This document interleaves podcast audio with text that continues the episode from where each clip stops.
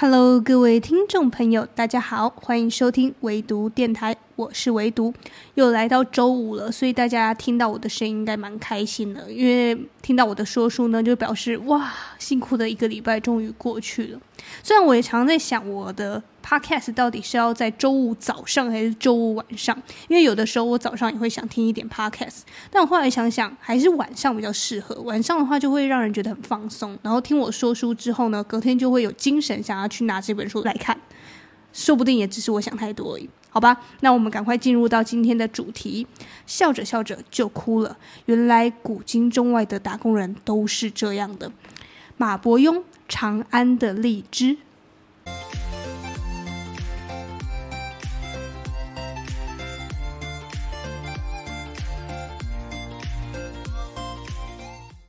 这应该是唯独电台第一次介绍历史小说。今天呢，总共会分为四个部分来介绍这本书。第一个部分呢，是聊聊我为什么会选这本书；第二个部分呢，是讲一下这个作家。马伯庸是谁？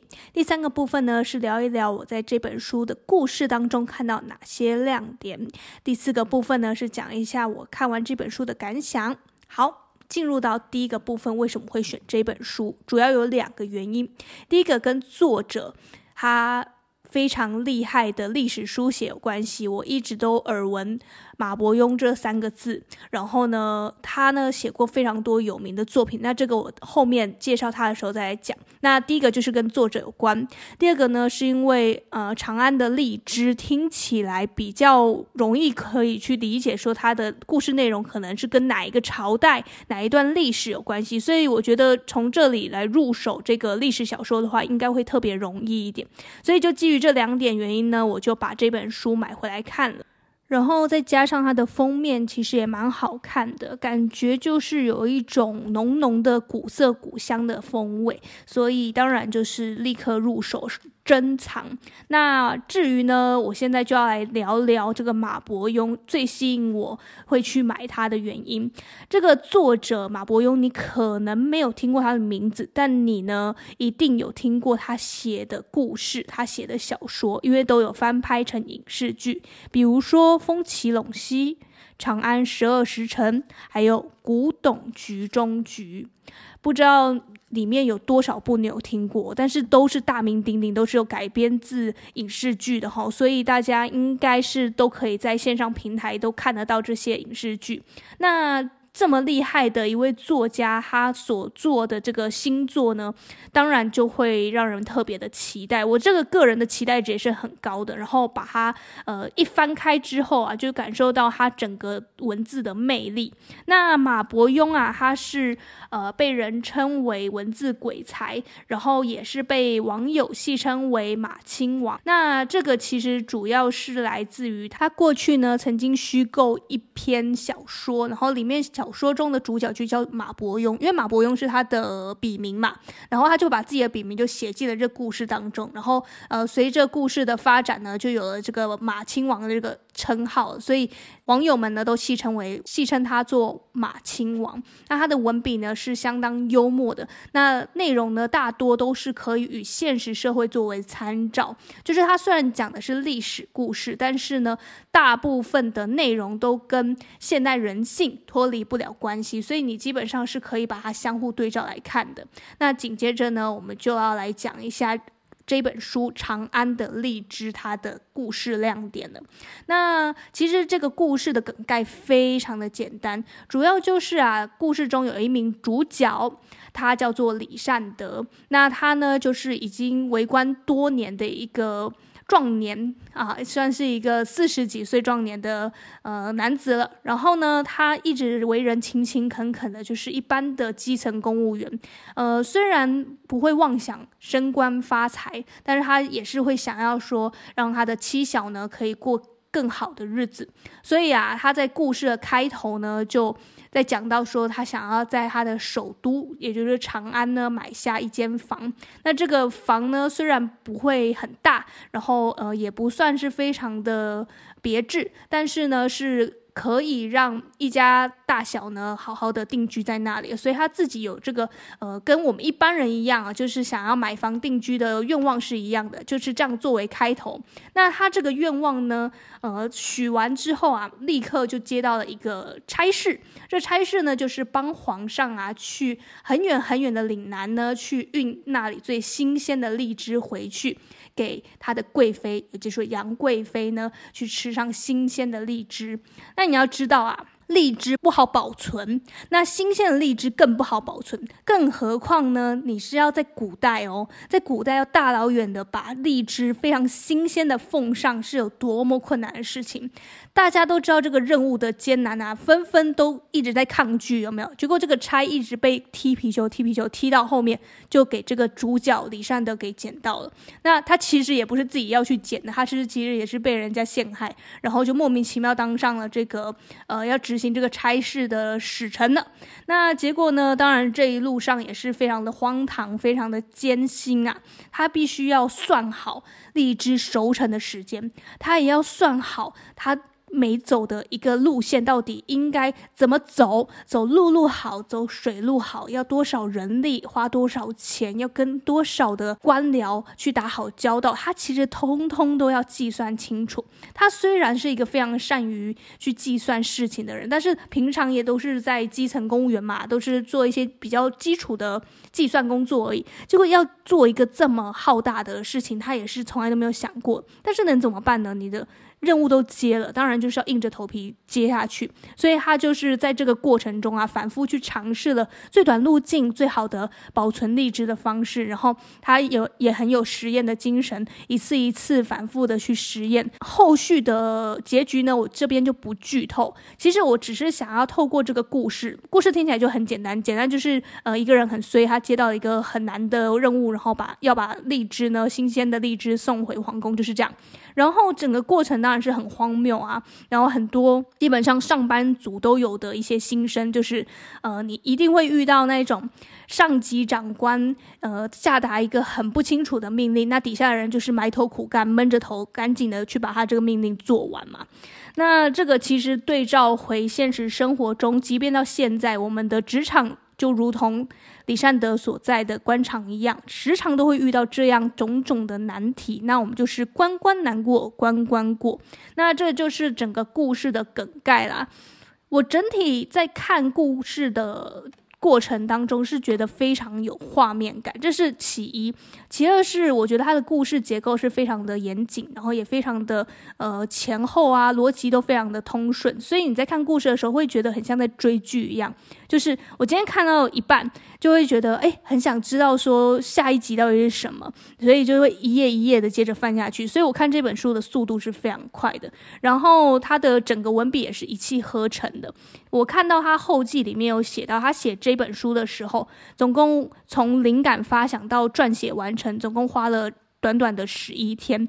就是剧中，就是这个故事中，这个主角李善德运送荔枝的时间，有一种前后呼应的感觉，就是他如同故事中的主角一样，完成了这艰难的任务。仅仅花了十一天的时间，那对于作家来讲，他完成了这样一部小说，其实只花了十一天是非常厉害。但是对于故事中的主角李善德，他这十一天啊是何等的煎熬啊！因为他必须想着说一定要完成这个任务，而且呢，如果没有完成这任务的话，当然是会掉脑袋的嘛。那更不用想是说我可以跟我一家的妻小啊好好的团聚了。所以这个那个故事铺陈是非非常有趣的，而且在观看的。过程当中呢，你是很可以想象这个故事的人物性格的。就比如说我在开篇的时候啊，我一开始读到的时候就觉得他把里面的主角的性格也好，他所处的环境也好，他的位置也好，都形容的或者是说把他的表述描绘都非常的细节，非常细腻，让你一下子就可以进入到情节当中。我跟大家朗诵一下开篇的第一段，他是这样写的。消息传到上林署时，李善德正在外头看房子。这间小宅只有一进大小，不算轩敞，但收拾得颇为整洁。鱼鳞覆瓦，薄木檩条，院墙与地面用的是梅屋产的大青砖，砖缝清晰平直，错落有致，如长安坊式的布局，有种赏心悦目的严整之美。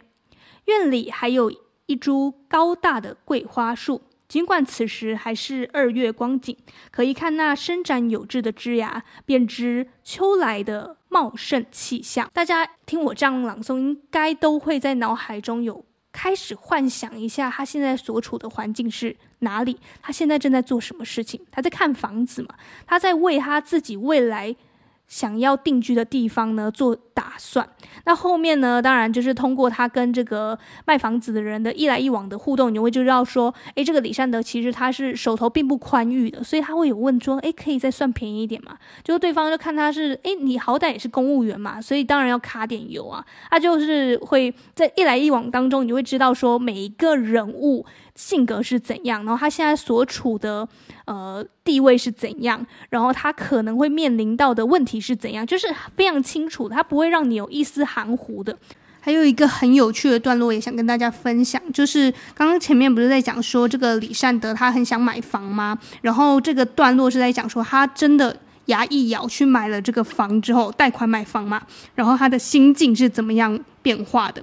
这个段落是这样写的。房口恰巧有个租赁驴的铺子，李善德想到他今天做了如此重大的决定，何该庆祝一下，便咬咬牙，从颈袋里摸出十铜钱，想租一头贱驴。可是又想到接下来要背负巨债，最后收回三枚，只租了头老驴。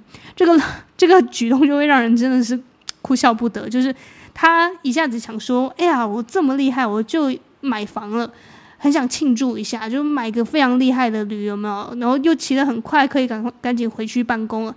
但是想一想，哎，我之后又要背贷款了，所以干脆还是省点花好了。所以他还是决定骑着老驴，这样一跛一跛的回去。这个就很形象。当你花了一笔很大的开销，或者是说你借贷去。呃，置产之后，然后你所做的任何的行为，就会开始去顾虑一下，说，诶，这个是不是应该省一点？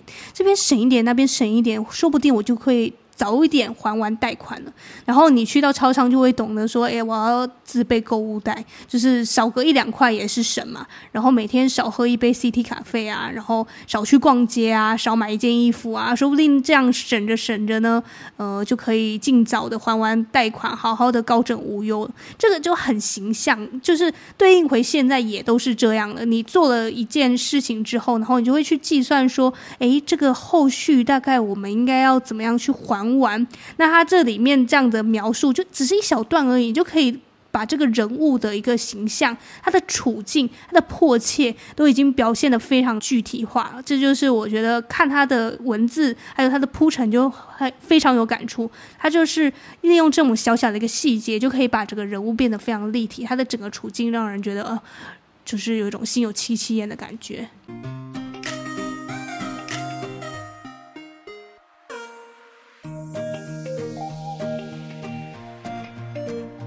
所以他的整个故事会让人很容易就进入了。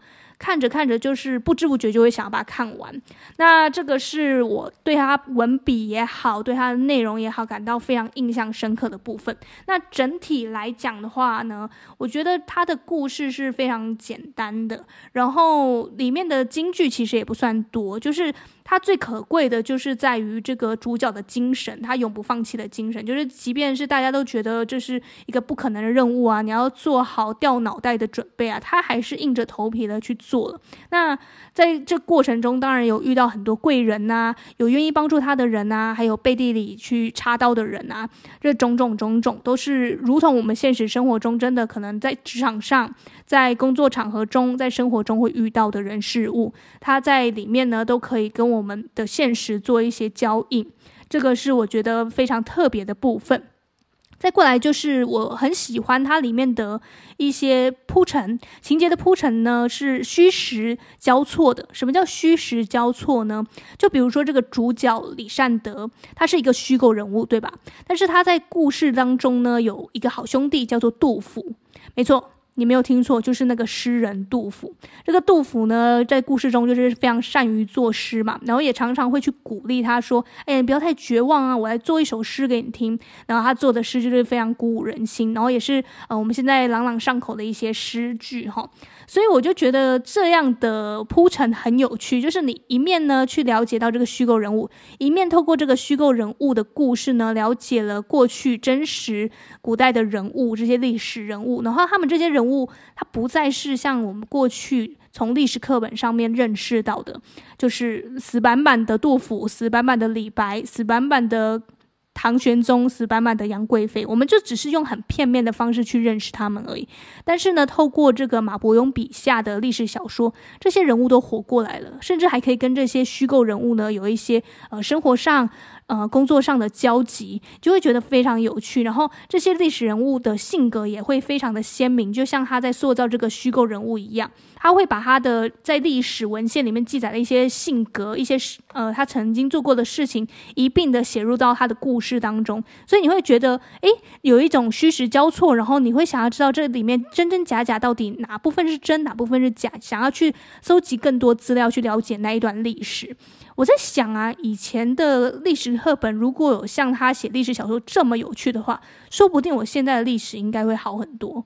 所以我们只能祈祷，就是未来的历史课本可以像写历史故事一样这么的有趣。那这样小孩子就不用觉得历史是需要硬背的嘛，死记硬背当然是非常讨厌的事。那我觉得这就是马伯庸笔下的人物这么可爱、这么好看，他的故事这么有趣的部分就是在这，就是我们一面可以知道过去的历史，一面又看故事，就不会觉得非常枯燥乏味。好，这个就是我在书中看到一些亮点。那我来总结一下我这个看完整本书之后的感想。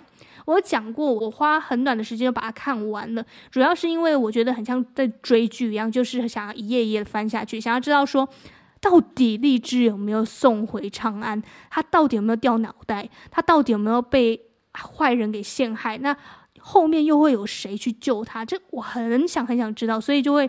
不自觉的看很快就把它看完了，那当然也是跟他的文字功力也有关系，就是他的文字是很善于铺陈那些细节、那些呃情景啊，或者是说人物的情绪啊，所以你可以一目了然。那这个是我觉得呃优点的部分啊。当然整整本书来讲的话，我在网络上看到的评价大部分都是好评的，但是我这里呢是要稍稍讲一点自己的想法，就是他的故事情节也好。他的文笔也好，当然是没话可说，但是整体的精彩度还是稍稍的有一点让人失望，就是毕竟。很简单嘛，它整个故事情节很简单，就是要运送荔枝。当然，整个过程是很辛苦的，然后很繁琐的，然后当然也出了很多事情。但是我又觉得好像少了那么一点点的高潮迭起，很多东西好像都是点到为止而已，所以少了一些细枝旁边的一些呃情节的铺陈，或者是说配角的一些情节都不算是这么的严谨，或者是说这么的完备，会让人觉得稍稍有点可惜。很多角色呢，甚至只是过过。水而已，一下子就出出场之后，然后就没有下文了。这是让我真的觉得稍微看到有可惜的部分啦。那我这边就提及了一个题外话，就是我不是有讲说马伯庸的作品有很多都会翻拍成影视剧吗？当然这一本书也不例外，因为这本书呢在中国目前也是销量非常好的，然后讨论度也很高。所以就我现在看到的新闻呢，是他已经决定要影视化，也决定要开拍了。那主演呢？主角啊，就是演这个李善德的这位很衰的公务员呢，就是著名演员雷佳音。不知道大家对他有没有很有印象？因为他有演过很多部戏，我现在没办法一一去列举。那我印象中最有名的就是《刺杀小说家》，他里面有演。那我觉得。呃，我一知道是他要主演之后，我就马上把他的形象套入在这个故事当中，觉得毫无违和感，是如此的精准的，所以呃，看他的故事是非常有趣的。那我今后也是想要把他的作品给补齐了，毕竟看他的书，我觉得有一种寓教于乐的感觉，就是你一下子呢看故事很过瘾。另一部分呢，你又可以认识那个朝代的发生的事情。你可能过去呢，在历史课本上面看，就只是看过而已。但是现在你透过故事呢，你可以对这个人物、对这个事件有多一层了解，多一层认识，甚至对这个人物开始觉得，诶，蛮讨喜的，蛮喜欢的，很想要跟他做朋友，对不对？这种感觉呢，就是会诶，突然在看完故事之后，对他多一份呃亲切的认识了。好，这就是以上我在看完这本书《长安的荔枝》呢所有的心得了。那比较有趣的发现就是呢。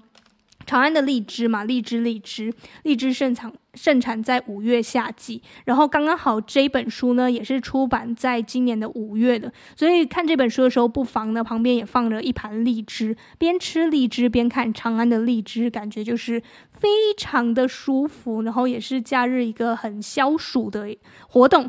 啊，阅读的方式，这个推荐给大家，因为我自己也是这样的，我就非常的推荐大家，如果有边吃荔枝边看长安的荔枝。应该是感觉又会特别不一样，你会特别珍惜你手中的那一颗荔枝，会觉得得来不易。因为他形容荔枝的那个文笔也真的是很好的，就小小一颗荔枝，他可以用一个大段落去形容它。我来跟大家朗诵一下，他是怎么形容他第一次吃到新鲜的荔枝的。李善德这才想起来，自己忙碌了这么久，居然还没吃过新鲜荔枝。阿童家的荔枝个头大如鸡蛋，他按照他的指点，按住一处凹槽，轻轻剥开红梨状的薄果皮，露出里面晶莹剔透的果肉，颤巍巍的，犹如软玉。他放入嘴中，合齿一咬，汁水四溅，一道甘甜醇香的快感，霎时流遍百脉，不由得浑身酥麻，泛起一层鸡皮疙瘩。有没有觉得很有画面？就是我们。吃荔枝的整个步骤，他都写下来了。而且我们吃荔枝，可能你自己都没有发现到，你可能剥很快嘛，然后马上就往嘴巴里面塞了，然后甚至吃一吃，然后就把那个籽就吐掉，对不对？